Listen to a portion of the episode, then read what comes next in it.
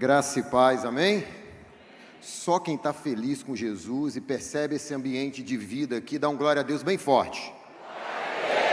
Coisa linda, rapaz, coisa linda, que bom poder participar desse momento, que bom estar tá vivendo esse momento enquanto igreja.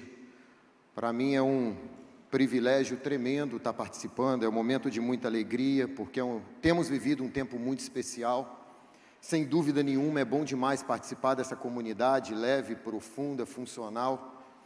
É um momento de muita gratidão, privilégio muito grande. E Deus tem algo para nós nessa noite, amém, irmãos? Deus tem algo para falar comigo, Deus tem algo para falar com vocês. Eu sempre gosto de associar, do mesmo jeito que para mim é um privilégio enorme estar aqui, para mim também é uma grande responsabilidade de ser boca de Deus para a sua vida. A verdade é que quem costuma pregar sabe disso, né? E pode ratificar o que eu estou falando. Cada ministração é uma história. E sem dúvida nenhuma, esse bate-papo nosso aqui talvez tenha sido uma das mais difíceis para mim. Difícil para mim não por questão de conteúdo, mas difícil para mim por conta do tratamento que Deus está fazendo no meu coração. E Deus, sem dúvida nenhuma, Ele vai falar com você. Amém? Porque em Deus nós vamos encontrar descanso. Fala assim comigo, eu vou encontrar descanso. Quantos pais nós temos aqui nessa noite? Levanta a mão. Pais. Aí. Você dorme bem quando o teu filho está doente? Não.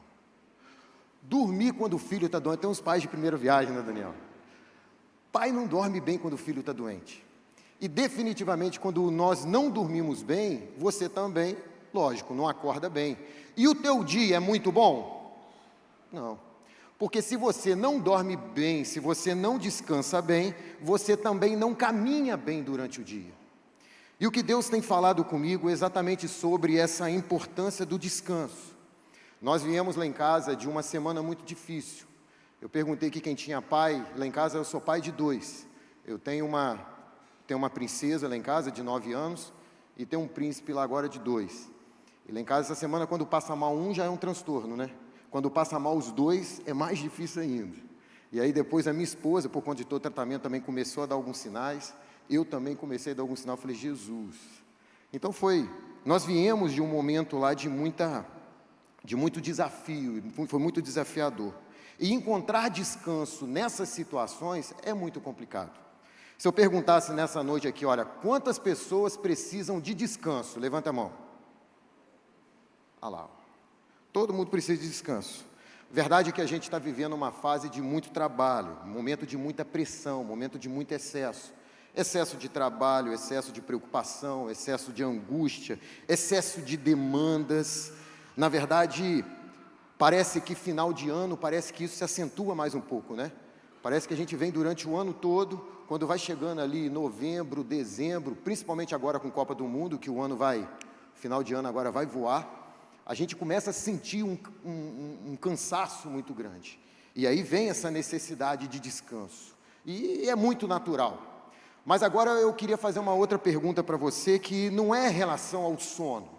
Porque tem alguns cansaços que você dorme e o sono te renova, amém? Mas a pergunta que eu tenho para fazer para você nessa noite é: você tem conseguido encontrar descanso em Deus? Se nós passássemos, e eu não estou falando mais de sono, Agora eu não estou falando mais daquele de, da quantidade de tempo que você está deitado na cama dormindo. Eu estou falando agora do descanso que você tem encontrado em Deus. Eu estou falando agora que se nós fizéssemos um raio-x no seu coração, o que, que a gente encontraria no seu coração? A gente encontraria um coração feliz da vida. Um coração que, uh, Deus é maravilhoso, um coração extremamente feliz. Ou nós encontraríamos um coração extremamente animado ou a gente encontraria um coração inquieto, ou nós encontraríamos um coração inseguro, ou encontraríamos um coração triste, ou quem sabe um coração extremamente desanimado. Você chega aqui, você se identifica com o ambiente, toca música, os louvores são fantásticos, tudo aqui é sensacional, e aí você começa a se animar e se alegra em Deus, e é uma atmosfera linda, e você começa a se envolver, mas agora, à medida que eu estou falando, dentro de você começa a passar um filme, e que você consegue começar a olhar para dentro da sua alma e você começa a perceber: não estou bem. A gente começa a entender no nosso coração sobre essa questão do descanso, sobre a necessidade que a gente tem de descansar em Deus.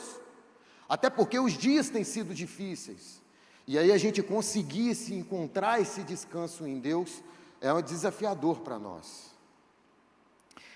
Descansar não, definitivamente não é achar que a graça de Deus elimina o esforço, mas é ter consciência de que a graça de Deus elimina o mérito.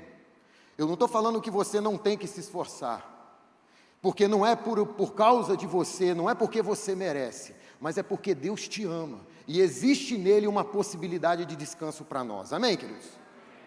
Existe em Deus uma possibilidade de descanso. Existe em Deus.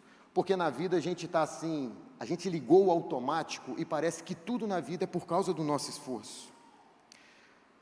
A percepção é que muitos de nós ainda não entendemos o que, que é descansar em Deus. A impressão é que muitas pessoas saíram do Egito, mas ainda não conseguiram chegar em Canaã. Canaã para nós aqui é aquela terra de abundância, é aquele local de descanso para o povo, um povo que estava acostumado à escravidão, um povo que recebeu um, um, chamado de Deus e de forma milagrosa foi liberto do Egito, mas que um povo que não chegou na terra prometida. E isso tem acontecido com muitos de nós, pessoas que deixaram de ser escravos de Faraó, mas que não se entregaram completamente para Deus. Me lembro dos videogames, né? Como se você passasse de fase, mas nunca zera o jogo. Lembra daquela história que a gente ia passando de fase, mas a gente não zera o jogo, a gente não chega naquele lugar que a gente sabe que existe, a gente acredita que existe, mas a gente não consegue chegar. Quantos acreditam aqui que o propósito de Deus é completo? Fala comigo assim: o propósito de Deus é completo. Ele me tira do Egito, mas me leva para Canaã. Amém, irmãos? Hebreus capítulo 3 tem um texto que eu gosto demais, que diz: Se vocês ouvirem a minha voz, não endureçam o coração como no tempo da rebelião, durante o tempo de deserto. A gente olha para para a história e a gente para a história e para o nosso dia a dia, a gente percebe que tem um monte de exames para fazer diagnóstico de coração. Mas não existe nenhum desses exames que detectam dureza do nosso coração. A dureza do nosso coração, você sabe como que ela é medida? Não é por algum exame, mas é pelas nossas reações ao nosso dia a dia. Amém, irmãos? Então o que eu quero te dizer, se você está ansioso demais, está se irritando com coisas simples, se você, se a incredulidade, se durante um tempo você acreditou demais que Deus ia fazer algo e num determinado momento você parou, e a incredulidade já começou a criar raiz dentro do seu coração, se você hoje chegou dentro dessa igreja aqui com, com uma mochila aqui de desânimo, se você chegou aqui hoje com falta de alegria, tudo aquilo que fala de fé te traz falta de alegria. Se você chegou aqui hoje com um coração que já não consegue mais ser grato a Deus, olha para o lado, começa a perceber que Deus te trouxe de tão longe, fez tanta coisa por você, mas você já não consegue ter gratidão. Tem tanto problema que você vai olhando para ele, parece que esses problemas se avolumam tanto, ficam tão grandes na nossa frente, que a gente já não consegue mais enxergar Deus e já não consegue mais ter um coração grato diante de Deus. Talvez você tenha chegado aqui hoje, e aí talvez você tenha olhado um pouquinho, gente, é tão bom sentar aqui às vezes na frente, que você vê um povo vibrando, e aí você começa a ver aquele povo vibrando, vibrando, você fala, cara, que massa. De repente, aonde você está sentado aí, tem uma pessoa do seu lado que você está vendo vibrando nos louvores, Senhor é minha firmeza, te exaltamos, te adoramos, mas seu coração está assim, gente, meu coração já não está mais nisso. E você entrou aqui com o coração extremamente frio. Ah, irmãos, a, a verdade é que os desertos da vida, eles podem nos paralisar, nos desanimar e por algumas situações nos fazer até questionar Deus. Eu li uma frase, eu não me recordo exatamente aonde, mas o autor dizia que o sol que derrete a cera endurece a argila. Bem ou mal, depende de quem interage, depende da lente que a gente está vendo. Ah, a proposta de encontrar descanso em Deus é para aquelas pessoas que querem conseguir enxergar Jesus e conseguir encontrar descanso mesmo no trabalho. é encontrar resposta mesmo em meio a perguntas, é encontrar força em meio às fraquezas, é encontrar paz, irmãos, mesmo em meio a tribulações. Quantos estão entendendo o que eu estou falando? Diga assim, amém. Abra sua Bíblia agora, Salmos capítulo 42, que Deus quer falar conosco sobre descanso.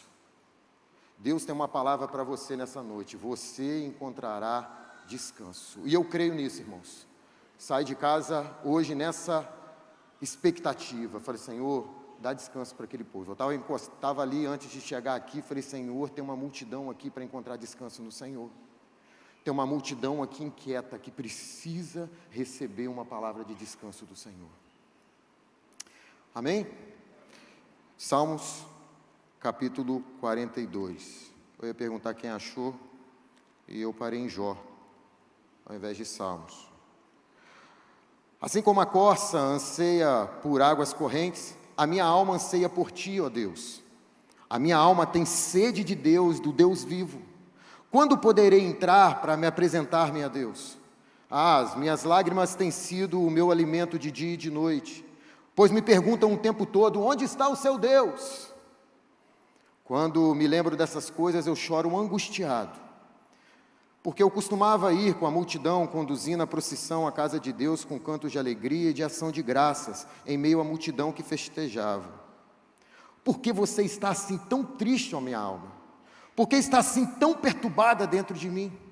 Põe a sua esperança em Deus, pois ainda o louvarei. Ele é o meu Salvador e o meu Deus. Amém, irmãos? Eu queria orar mais uma vez com você. Pai, nós te agradecemos, Jesus. Te agradecemos porque, sem dúvida alguma, o Senhor tem algo muito especial para nós nessa noite, Pai. O Senhor tem uma palavra para nós. O Senhor já está nos enquadrando aonde o Senhor quer mexer no nosso coração, Deus. Nós ouvimos hoje pela manhã que, sobretudo, que tem que guardar, guarda o coração. Deus, e definitivamente o Senhor faz uma obra completa, o Senhor completa a obra no nosso coração, Deus. Olha para os nossos corações agora, nós nos rendemos. Nós rejeitamos toda ingerência maligna neste lugar e que todas as mentes sejam levadas cativas à tua voz e somente à tua voz, Pai. Ó Pai, no nome de Jesus, ministra os nossos corações, não aquilo que a gente quer ouvir, mas aquilo que o Senhor tem para falar aos nossos corações nessa noite, Pai. Por isso, tenha liberdade no nosso meio, tenha liberdade, em nome de Jesus, amém. Queridos, Salmos é um dos livros fantásticos da Bíblia. Na verdade, todos os livros são fantásticos, mas Salmos tem algumas peculiaridades, tem algumas coisas neles que são, são lindas. Existem alguns teólogos que dizem que o livro de Salmos é o ouro da experiência cristã.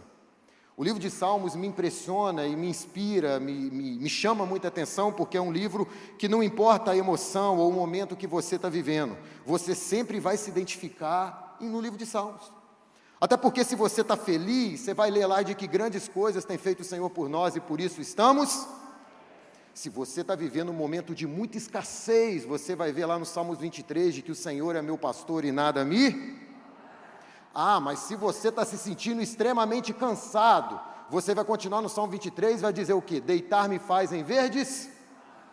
Se você está sem direção, você vai ler no livro de Salmos, porque ele me guia pelas águas tranquilas. Se você se sente inconstante, você vai ler no Salmo 121 que diz que aquele que te guarda, ele não deixará vacilar os seus pés. Ah, se você está impaciente, você vai ler no Salmos 40, de que espera, esperei com paciência no Senhor, e ele se inclinou para mim e ouviu o meu clamor. Ah, mas se você está arrependido, você vai encontrar no Salmo 51, cria em mim, ó Deus, um coração puro e renova em mim um espírito inabalável. O livro de Salmos, irmão, é um livro completo, é um livro que nós nos encontramos nele, os nossos sentimentos se encontram nele. Josemar Bessas chega a dizer de que muitos salmos foram escritos em grande sofrimento, para que em nosso sofrimento tenhamos uma canção para cantar. Percebe como Deus é cuidadoso com a gente, colocando no livro de Salmos sentimentos, momentos, emoções que nós vivemos no nosso dia a dia. Deus nunca nos deixou sem direção, Deus nunca nos deixou sozinhos nessa caminhada, e Ele nunca vai nos deixar sozinhos nessa caminhada. Deus é extraordinário, e esse texto que nós lemos é um grande desafio para que a gente consiga atravessar esse cenário de angústia e conseguir encontrar esperança. É um incentivo que a gente consiga buscar Deus, mesmo que nós estejamos desanimados e tristes. É um treino para o nosso coração para louvar a Deus, em, apesar das circunstâncias. Até porque tem hora, irmãos, que Deus não abre o mar, mas Ele nos ajuda a nadar. Amém? Tem hora, irmãos, que Ele não nos faz caminhar em lugares altos, mas Ele nos leva para o vale da sombra da morte. Tem hora, irmãos, que Ele não nos faz caminhar sobre as águas, mas sabe o que, que Ele faz? Ele dá fôlego para a gente conseguir mergulhar. Tem hora que acontece isso nas nossas vidas. E a grande questão aqui, a, e, o grande, e o grande sinão aqui, o que a gente precisa parar para pensar, é que um crente desanimado, irmãos, é festa no inferno. É como um soldado que para de lutar e o fato dele ter parado de lutar compromete tanto a vida dele, bem como, dependendo da posição estratégica dele no exército, ele compromete a guerra. Tudo que o diabo quer é paralisar a obra. Paralisou a obra, bufo, festa no inferno. A obra que Deus começou na tua vida, irmão, se o diabo, se o desânimo, se a tristeza, o sentimento sem segurança, o medo, o sentimento que tiver no teu coração aí, se o diabo conseguiu paralisar a obra que Deus começou, buf, festa. E o risco, e não é só um risco para você, é um risco para você e para as pessoas que estão à sua volta. A gente a gente precisa aprender a encontrar esse descanso e não se auto-sabotar. Como é que está seu ânimo? Como é que você chegou aqui? Como é que você está terminando 2022? O que, que você traz na bagagem de 2022? Você traz um monte de boas intenções que você começou o ano? É, é, é, é engraçado que lá em casa, assim, minha data de aniversário é dia 1 de abril. Então já estou até anunciando, quem quiser dar presente, fique à vontade, né? E é uma data que poucos esquecem, porque 1 de abril é o dia da mentira. E aí 1 de abril é o dia da mentira. Só que eu lembro uma vez que eu tive um, um, professor na faculdade que ele disse que, na verdade, o dia da mentira não é 1 de abril, é 31 de dezembro. Porque a gente fala que sempre vai fazer aquilo que nunca fez. Dia 31 de dezembro, é aquele dia, Senhor, esse ano eu vou fazer, esse ano eu vou fazer, esse ano eu vou fazer, esse ano eu vou fazer e nós já estamos dia 20 de novembro. E o que, que você traz na tua bagagem? Um monte de boas intenções e nenhuma realização. E aí a gente precisa começar a pensar no barulho que isso tem feito na nossa alma. Porque a pior tempestade não é a que acontece lá fora, a pior tempestade é a que acontece aqui dentro. Eu queria compartilhar com os irmãos sobre princípios de como encontrar descanso apesar das circunstâncias. Você está aqui comigo, irmãos? Amém? Você quer aprender como descansar em Deus? Eu disse para você que você vai encontrar descanso nessa noite. Eu disse para você que você vai encontrar descanso e eu quero te trazer princípios para isso. Até porque ter calor ao redor não significa que você está queimando. Participar de uma reunião dessa, sentir o calor desse, dessa celebração, desse momento, não significa dizer que o seu coração está queimando. Mas Jesus, Ele vê o secreto do seu coração nessa noite. E deixa eu te falar uma coisa, Ele sabe exatamente como é que você chegou aqui. e Ele, quando olha para você, sabe aquele quarto que a gente coloca lá na nossa casa e que a gente não deixa ninguém chegar? Porque é assim, né? Quem tem filhos, principalmente, que bagunça a casa toda, quando chega uma visita na casa, você leva em todos os cômodos, menos o da bagunça, não é assim? As mulheres aqui dão até aquele sorriso, porque é assim que funciona. A gente leva as, as leva, leva as visitas toda para a sala, para o quarto, e a gente normalmente naquele quarto da bagunça. Mas você sabe o que, que Deus quer fazer com a gente nessa noite? Entrar nesse quarto da bagunça. E nesse quarto da bagunça, Ele vai mexer na nossa estrutura. Amém, irmãos? Primeiro princípio de como encontrar descanso apesar das circunstâncias. Para encontrar descanso, você precisa, fala assim comigo, eu preciso obedecer à sede da minha alma. Eu preciso obedecer à sede da minha alma. Olha o que, que o texto diz no versículo 1 e 2. Assim como a corça anseia por, por águas, a minha alma anseia por ti, ó Deus. A minha alma tem sede, ela tem sede do Deus vivo. Percebe, irmãos, que nada sacia a nossa, a nossa sede se não for Jesus. Existe uma frase de Agostinho que é bem bacana, que diz assim: Olha, fizeste no Senhor para ti, e o nosso coração anda inquieto enquanto a gente não descansar no Senhor, enquanto a gente não descansar em Ti. Eu gosto muito dessa frase porque nós não somos daqui, o nosso coração nada nesse mundo nos preenche. Existe um texto em Romanos capítulo 1, versículo 25 e 26, depois se você quiser você dá uma olhada, mas diz lá de que quando, quando o apóstolo Paulo está falando sobre a ira de Deus contra a humanidade, o apóstolo Paulo dá uma expressão que é extraordinária para nós aqui nessa noite, e presta atenção no que Deus quer falar com a gente agora. O apóstolo Paulo diz que os homens haviam trocado, porque vocês trocaram, vocês adoraram, vocês serviram coisas e seres criados. E a Bíblia diz que por conta disso Deus os entregou às paixões deste mundo. Presta atenção no que o texto está falando. Olha, vocês trocaram, vocês adoraram, vocês serviram coisas e serviram seres criados. Por conta disso, Deus os entregou às paixões desse mundo. Recentemente eu li um livro do Tim Keller e ele chegou e ele fez uma frase que para mim foi extraordinária. Ele disse que o castigo da idolatria é idolatria, que a escravidão está para a idolatria, assim como a idolatria está para a escravidão. Deixa eu traduzir isso para você. O que o texto está querendo dizer para nós aqui é como se Deus estivesse dizendo para nós, e escuta isso que Deus está falando para você, tá bom? Já que você quer viver para o dinheiro ao invés de viver para mim, o dinheiro vai governar você. O que o texto está dizendo aqui está bom. Se você quer viver para as suas vontades, para os seus sentimentos, os, ao invés de ser para mim, os seus sentimentos vão governar você. Se você quer viver para a fama, ao invés de viver para mim, essa fama vai dominar você. Se você quer viver para alguém, ao invés de viver para mim, essa pessoa vai dominar você. Se você quer viver para o prazer, ao invés de viver para mim, esse prazer vai dominar você. E é por isso que nós temos um monte de pessoas que vão morrer ricas, mas que nunca foram prósperas. Porque a gente está trabalhando a vida toda para algo que nossos filhos não vão usufruir. O dinheiro começou a ser o nosso, nosso faraó. Nós começamos a nos entregar percebe que a idolatria está para a escravidão, assim como a escravidão está para a idolatria. Aquilo que você se entrega depois domina você. Se você ler o livro de Juízes, você vai perceber que antes do, de Deus entregar aquele povo para a escravidão, lê lá Juízes 10, diz lá que o povo havia, havia, havia começado a adorar os deuses dos Moabitas e dos filisteus. Logo depois veio o cativeiro para os Moabitas e para os filisteus. Porque a idolatria está para a escravidão, assim como a escravidão está para a idolatria. O que é que tem governado a sua vida? Tem gente, por que, que a gente está trabalhando do jeito que a gente está trabalhando, meu irmão?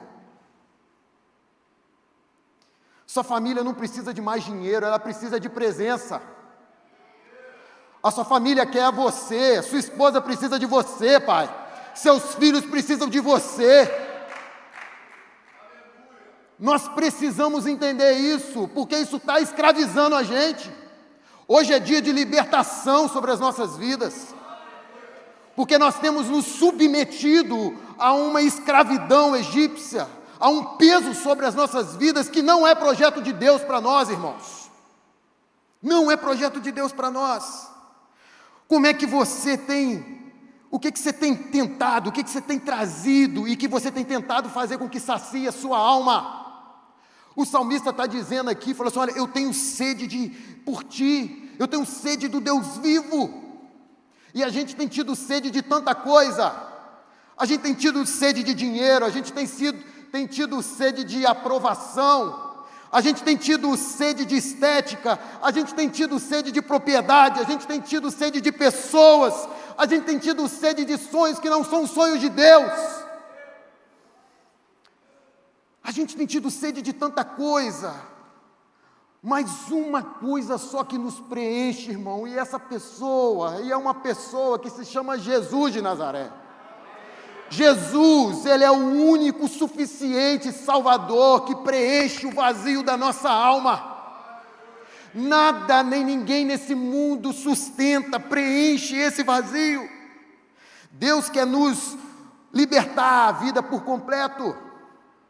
E é por isso que você não consegue parar de trabalhar. É por isso que você não consegue parar de se preocupar. É por isso que você não consegue parar de estudar. É por isso que você não, não consegue parar para poder encontrar segurança em Deus. Você não consegue parar de ter insegurança. É por isso que você não consegue confiar. É por isso que você não consegue entregar. Mas Deus tem libertação para nós nessa noite, irmãos. Deus quer nos tirar de um cenário de insegurança e de medo e subir o um nível na nossa vida e inaugurar um novo ciclo para nós. Sabe qual ciclo? Que Ele é a sede, Ele é o que sacia, Ele é tudo para nós. E em Jesus você pode descansar. A libertação chegou. A grande estratégia do diabo nesse tempo não é nos matar no boteco, mas é nos matar dentro da igreja, só aumentando a nossa carga. O diabo tem matado a muitos aqui, aumentando a ambição. O diabo mata muitos, aumentando a ambição. Para os homens, não é aquela mulher que passa lá na rua que chama a sua atenção, é o dinheiro que você não consegue vencê-lo. É o dinheiro que começa a se tornar mais importante que a sua família. E a gente precisa perceber que isso está nos escravizando. Isso está nos escravizando. A verdade é que, por muitas vezes, o diabo não nos tira do fogo, mas a gente não consegue usufruir de Deus. Tem muitas pessoas que estão envolvidas, e eu gosto daquela passagem de quando José e Maria foram para uma festa religiosa. E a Bíblia diz que depois Jesus ficou lá, eles se perderam de Jesus. E me chama e salta aos olhos o fato de que, apesar de estarem numa festa religiosa, perderam o principal da festa, que era Jesus. Existem muitas pessoas aqui nessa noite que, apesar de envolvidas em uma festa religiosa, perderam o principal da festa, que é Jesus. A gente não pode perder Jesus de frente, irmãos. Jesus precisa ser o nosso foco principal. Não dá para tirar Jesus. O salmista também diz lá em Salmos 37, versículo 3: Confia no Senhor e faça o bem, assim você habitará na terra e desfrutará segurança. Deixa eu inverter aqui, olha. Quantos querem ter segurança em Deus? Levanta a mão. Confia no Senhor, faça o bem. Você vai desfrutar de segurança. Você vai desfrutar de descanso.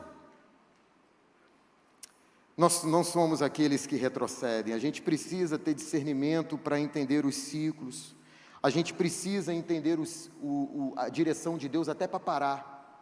Você quer ver uma coisa, irmão? Quantas pessoas tem aqui nessa noite que saem para trabalhar sem se entregar para Deus? Quantas pessoas, como é que está seu devocional? Pessoas que estão tão preocupadas e achando que as coisas acontecem por causa da força do braço e do tempo que você vai desgastar, que você não entendeu ainda que a guerra é de joelhos.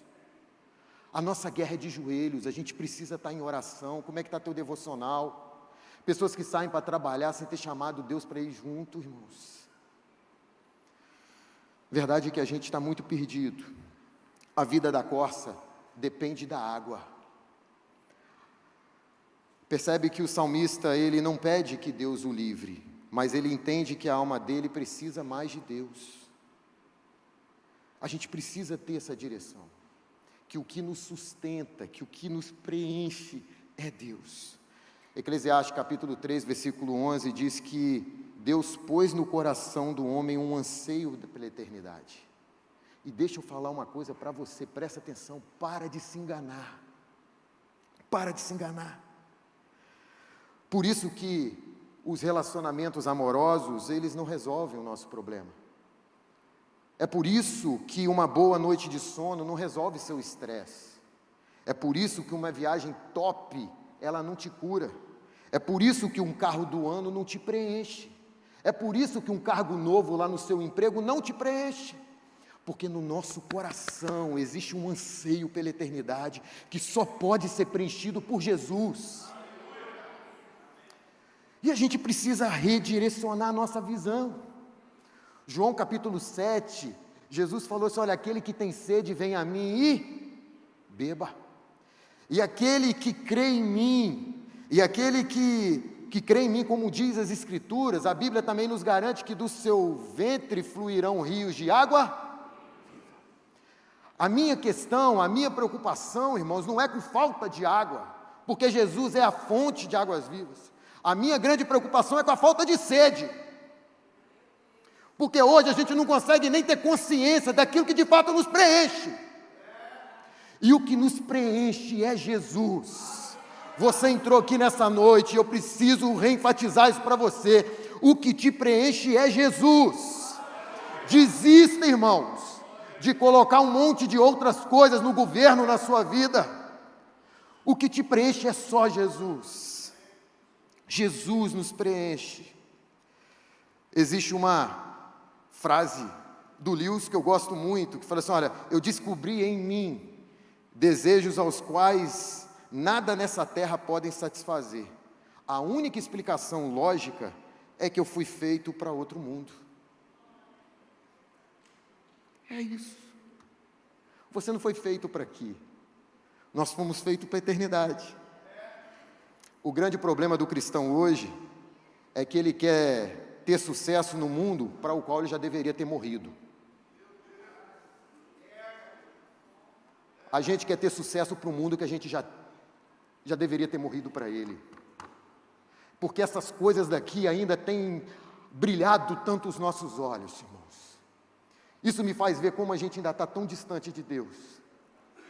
E existe um clamor no coração de Deus para que o povo se levante, bradando como um grande exército, falando assim: Senhor, eis-me aqui, Senhor. Senhor, eis-me aqui, usa minha vida. Senhor, você, eu tenho sede do Senhor, água é essencial, eu não posso substituir essa água por nada.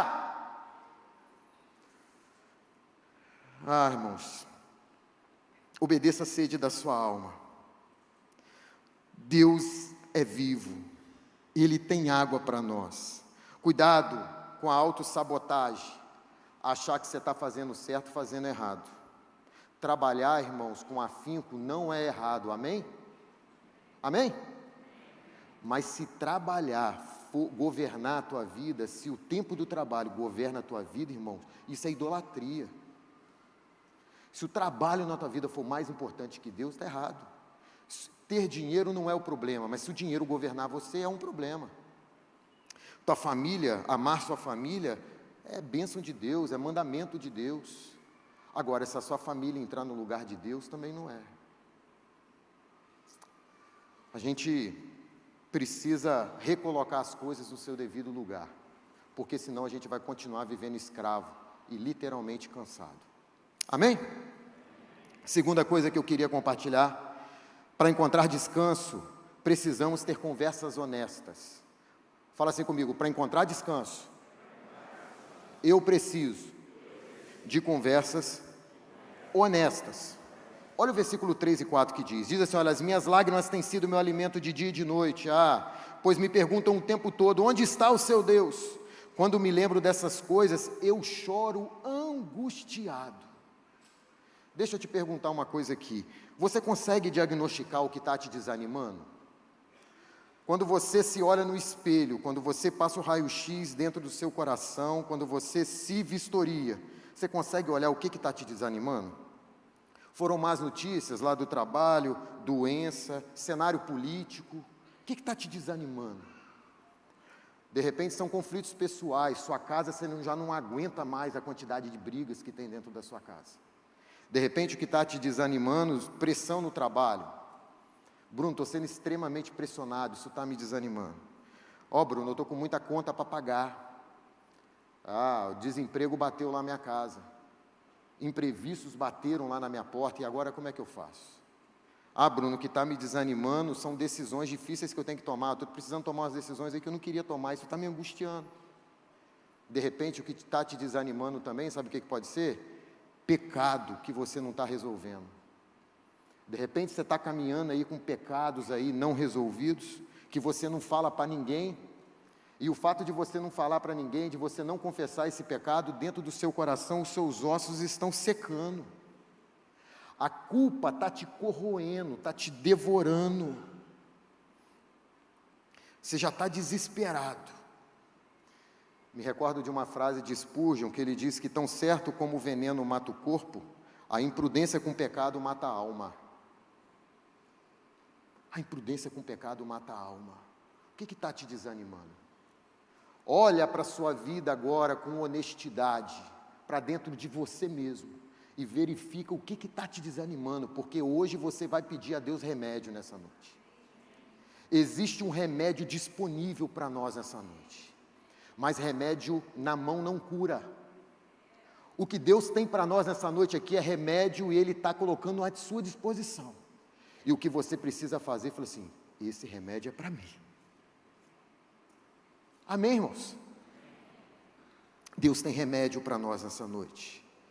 Ansiedade com o futuro. Quando foi, irmãos? Deixa eu te fazer uma pergunta aqui, de coração para coração.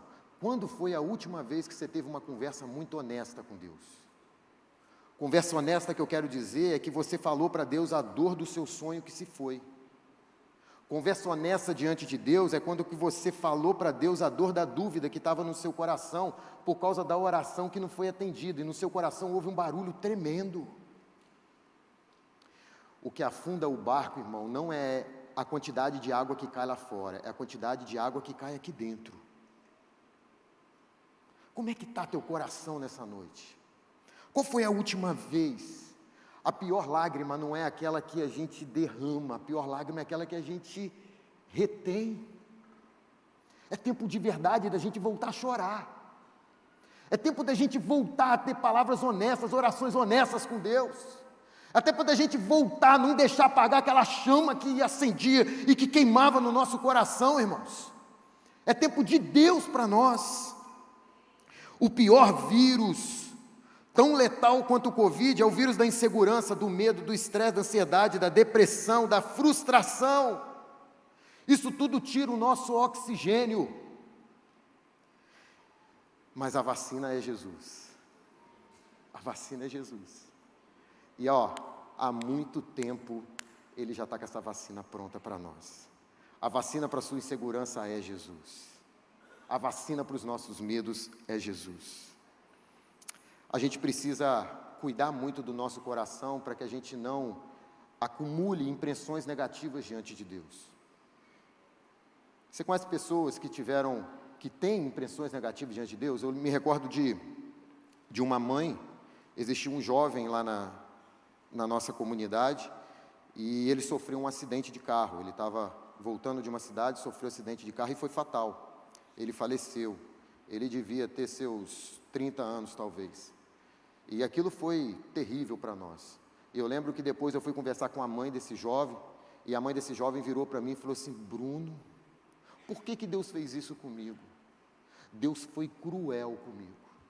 Ele podia ter me levado, mas levar meu filho não.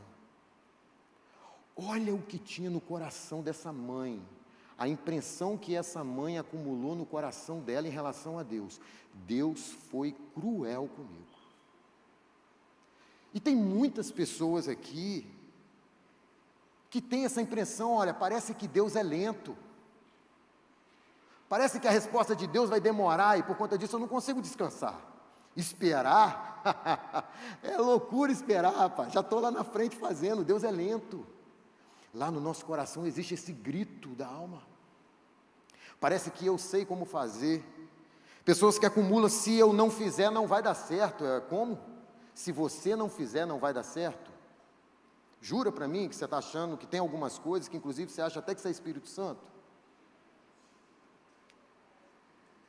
Ah, será que Deus existe mesmo?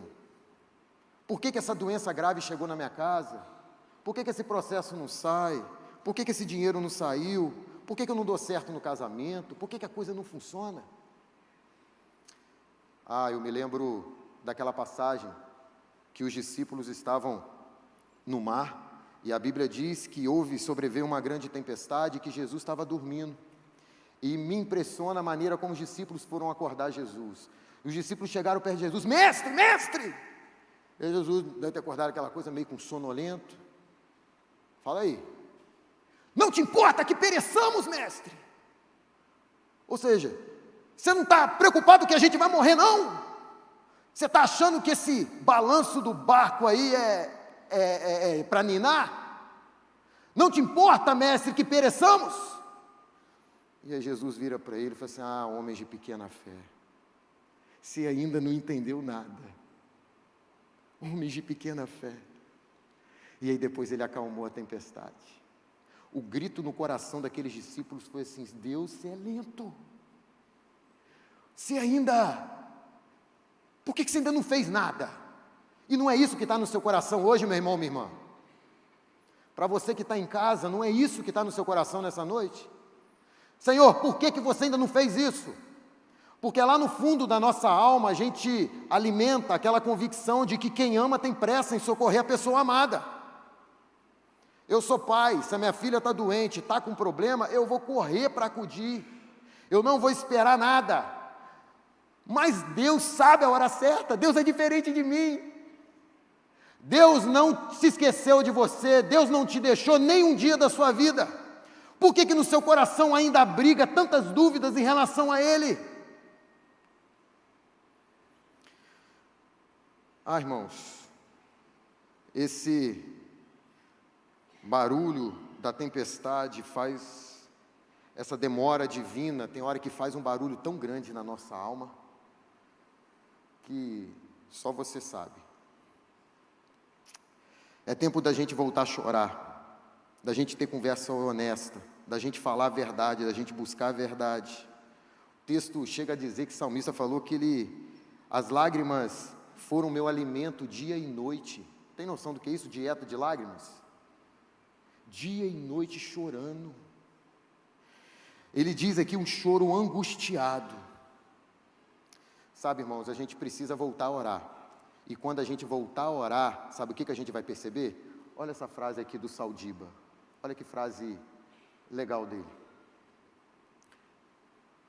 Não precisamos orar para acabar com a tempestade a gente precisa orar para que possamos encontrar a mão que não nos deixa afogar. Tem hora, irmãos, que não é a tempestade que vai acabar, mas é a mão de Deus que você vai conseguir enxergar. E quando você enxerga a mão de Deus, muda tudo. Amém? Quando eu consigo enxergar a mão de Deus, tudo muda. Terceiro e última e último princípio que eu quero compartilhar com você é: para encontrar descanso, fala assim comigo, para encontrar descanso, não se renda às suas emoções. Olha o que, que diz o versículo 5: Por que está batida, ó minha alma? Por que te perturbas dentro de mim? Põe a sua esperança em Deus. Olha o que, que o salmista está fazendo, parece uma briga com sentimento aqui. Parece que ele separou a alma de um, determinado momento. Ele, Por que você está tão abatida, minha alma? Por que você se perturba dentro de mim? Põe em Deus a sua esperança. Olha a luta que o salmista está fazendo com a alma dele, porque a alma dele está afligindo ele. Esse abatido no original é chacá, que significa agachar-se, curvar-se. É como se ele tivesse assim, olha, ai, por que está tão abatido a minha alma? Por que te perturbas dentro de mim? Ele está se contorcendo de dor. Espera em Deus. A alma dele está assim, ele está brigando com as emoções dele. O salmista não se entregou às emoções dele. E por que é que a gente está se entregando tão facilmente sem lutar? É inusitado, hoje a, a pastora ali pregou e ela citou Provérbios 4, versículo 23, que diz que, sobretudo o que você tenha que guardar, guarda o seu coração, porque dele, dele procede as saídas da vida. Me chama a atenção também que Jeremias, falando so, sobre coração, ele diz que o coração é o mais enganoso que qualquer outra coisa, e a sua doença é incurável. Quem é capaz de compreendê-lo? Bruno, aí você bagunçou a minha cabeça. Porque se um texto manda eu guardar o coração e o outro texto fala que ele é enganoso, é como doença incurável, por que, que a gente vai guardar o que está doente e que não tem cura? Sabe por quê, irmãos? Coração, se você não lutar e não guardar, ele te mata. Porque o nosso coração é egoísta, irmãos. O nosso coração, as nossas vontades são más, são egoístas. Na nossa vida, a nossa vida não pode se basear naquilo que eu gosto e daquilo que eu não gosto. Eu preciso começar a tomar minhas decisões não pelo que eu sinto, mas pelo que faz sentido. E a minha bússola é a Bíblia. E a minha bússola é a palavra de Deus e mais nada. Não é o que eu acho, não é o que você acha, não é o que eu penso, não é o que você pensa, não é o que eu sinto, não é o que você sente, mas é o que Deus diz, porque o meu coração ele é enganoso. Quem pode compreender o coração? Quem pode compreender? Por isso, irmão, se você está desanimado, lute por ânimo. Se você está com vontade de, de parar, lute, mesmo sem vontade. Se você está se sentindo inseguro, cante salmos. Se você está sem vontade de ir à célula, lute, mas continue indo. Se você está com muita vontade de pecar, luta, confessa seu pecado para alguém e para. Mas não se entregue, não se entregue, por favor. Não se entregue a esse sentimento que toda hora vem do nosso coração. Ah, irmãos, a, a verdade é que o seu sentimento vai mentir para você mas a Bíblia nunca vai mentir para você. Aquilo que você sente vai mentir para você. Tem hora que você vai sentir umas coisas que você não queria sentir. Tem hora que você vai ter pensamentos que você não queria ter. Ah, e eles vão mentir para você a beça. Mas a palavra de Deus, ela nunca vai mentir para você, irmãos. Por isso ela é a bússola. Por isso ela é o nosso é a nossa direção, ela é o nosso direcionamento. Não se entregue à insegurança, não se entregue à vontade de desistir, não se entregue ao medo. Não se entregue. Talvez eu esteja falando aqui para algumas mães aqui que já cansaram de orar. Talvez eu esteja falando aqui para algumas mães que já não aguentam mais orar pelos filhos. Esteja falando aqui para pessoas que já não aguentam mais lutar contra o desemprego. Estou falando aqui para pessoas aqui que já não aguentam mais de tanta tristeza dentro de casa. Talvez esteja falando aqui para pessoas aqui que já não aguentam mais olhar para o lado e ver a prosperidade do ímpio e, e olhar a dificuldade que você tem passado na vida. Você sabe qual é o nosso grande problema? É porque se a vida é um filme, parece que a gente está acostumado e a gente vai e liga no meio do filme. E o meio do, do filme, o bandido sempre está ganhando, né? Está por cima. Mas a história ainda não acabou, irmãos. O final não é esse. Se o ímpio prospera hoje, o final dele não é esse. Se a sua vida está com dificuldade hoje, o final não vai ser esse. O final é aquilo que Deus tem para você. A caneta está na mão de Deus, a sua vida está na mão de Deus, o seu nome está escrito na palma das mãos de Deus. Deus tem cuidado de você, Deus te trouxe de muito longe para chegar aqui e você desistir. Deus tem uma palavra de vitória para você. No Senhor existe um descanso para a sua alma. Deus tem algo novo para nós, Deus tem uma mudança de fase para nós, uma fase que não é mais os nossos esforços e aqui eu concluo: descansar é uma escolha. Fala assim comigo: descansar é uma escolha. Salmos, versículo 40, cap, capítulo 40, versículo 17, tem um texto que é extraordinário. Quanto a mim, eu sou pobre, necessitado, mas o Senhor se preocupa comigo. Fala assim, mas o Senhor se preocupa comigo. Tu és o meu socorro, tu és o meu libertador, meu Deus, não te demores.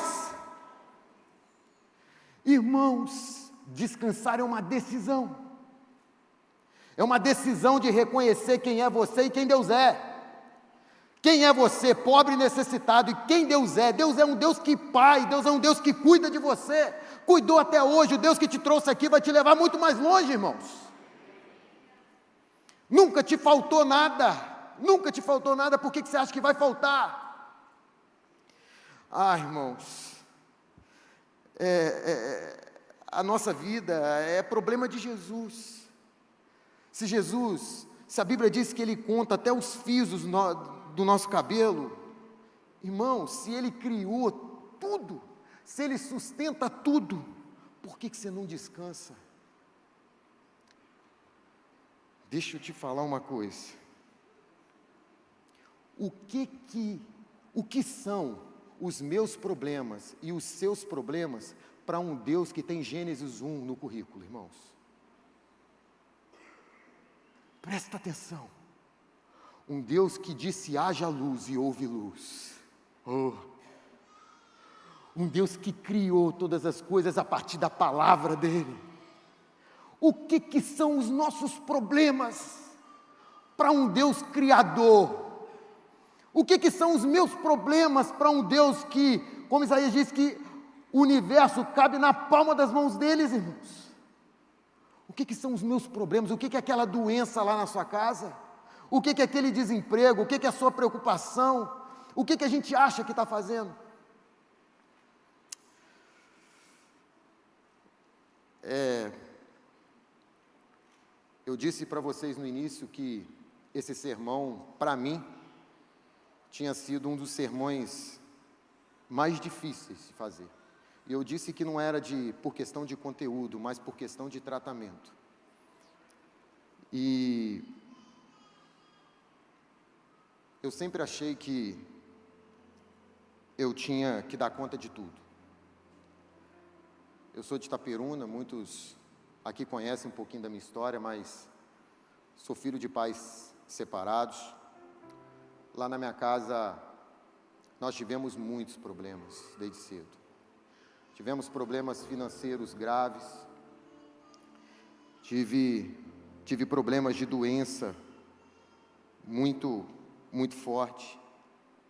Tivemos problemas, muitos problemas morais na minha família. E, e a gente vai acumulando tudo isso, né? E eu achava que eu iria resolver tudo aquilo sempre me incomodava muito e eu olhava para aquela realidade e falava assim: olha, essa realidade não é para mim. Olhava para a minha vida e eu tinha a impressão assim, cara, eu tenho tudo para dar errado. Qual que é o padrão? Padrão é uma família boa, né? Padrão é ter de tudo bom e do melhor. O padrão era um e eu estava totalmente fora do padrão. Tinha tudo para dar errado. E eu lembro que isso começou a gerar algumas escravidões no meu coração. Irmãos, eu, eu comecei a achar que eu era aquilo que eu mostrava. eu comecei a ficar tão escravo da imagem. Comecei a malhar para ficar com um corpo bonito para as pessoas uma coisa, né? Isso tudo é terra.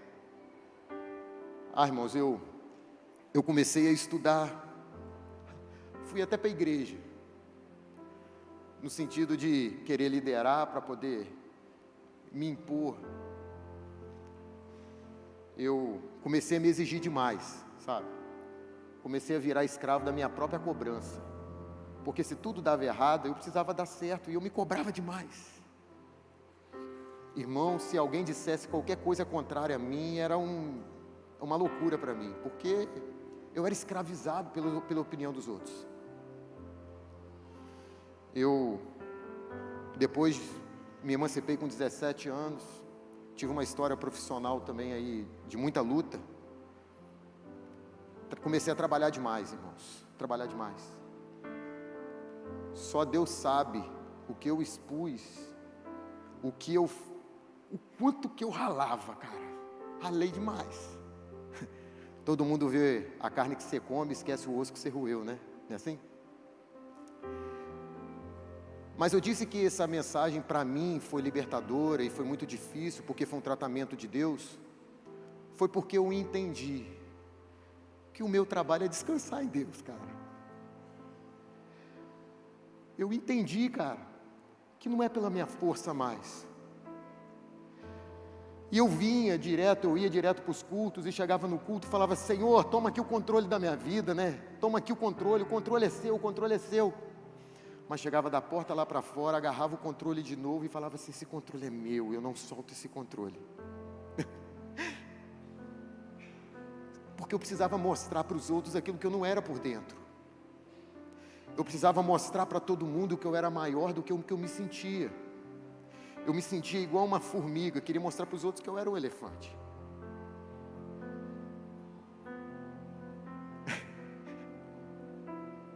Foi libertador isso aqui para mim. Porque hoje eu entendi que existe descanso para mim. Eu chegava a achar que que moral que era falar que eu estava sem tempo. Estou sem tempo, cara. Que vergonha que era estar sem tempo para as coisas de Deus. Que vergonha que era não priorizar Deus. Que vergonha que era não entender que a sede que sacia, que a sede que vai me preencher é sede de Deus. A minha alma clama é pelo Deus vivo. Irmãos, e nada nesse mundo, cara, me traz mais alegria e prazer do que servir a Deus. E eu não sei como é que está teu coração hoje. Talvez eu esteja falando aqui, teu coração está parecido com o meu. Você acha que você resolve. Você tem sido extremamente precipitado nas suas coisas. Você acha que é pela sua força. Você acha que você precisa ficar o tempo todo mostrando o que você não é para as pessoas. Você acha que você precisa ter um monte de frase bonita, frase de impacto, coisas de impacto para poder impactar as pessoas. Sabe o que, que Deus falou para mim aqui? Eu sou seu pai. Eu te conheço quando você acorda. Te conheço quando você dorme.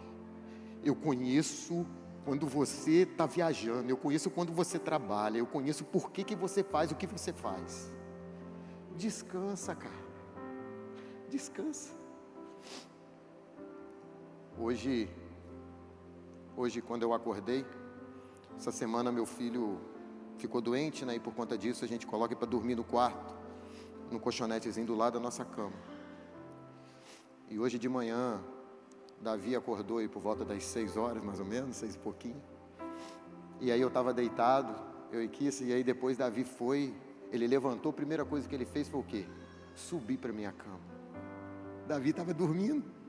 Ele levantou e veio para minha cama. Aí ele veio para minha cama, chegou no nosso meio e voltou a dormir de novo. Na hora eu acordei, olhei meio de lado e eu ouvi Deus falando comigo assim: Olha, é isso que eu quero fazer. Levanta da cama Vem para minha cama, vem ter descanso do meu lado. É isso que Deus tem para nós essa noite. É isso que Deus tem para nós essa noite. É isso que Deus tem. Eu sei que o natural é a gente agarrar a direção quando o carro derrapa. O carro derrapou, a gente agarra a direção. Grita na nossa alma assim: ah, mas eu vou dar conta.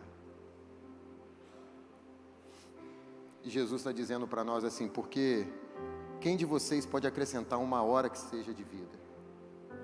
Se Deus veste as ervas do campo que hoje existem e amanhã são lançadas no fogo, ela não vestirá vocês? Por que vocês estão andando ansiosos por tantas coisas? Olha para os pássaros, eu cuido dele. Olha lá para os lírios, olha para o campo, olha de tudo, eu cuido disso tudo. Você acha que eu não vou cuidar de você?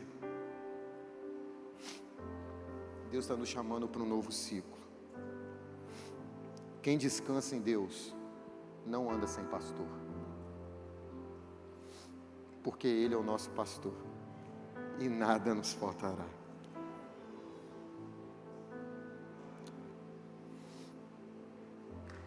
Aleluia.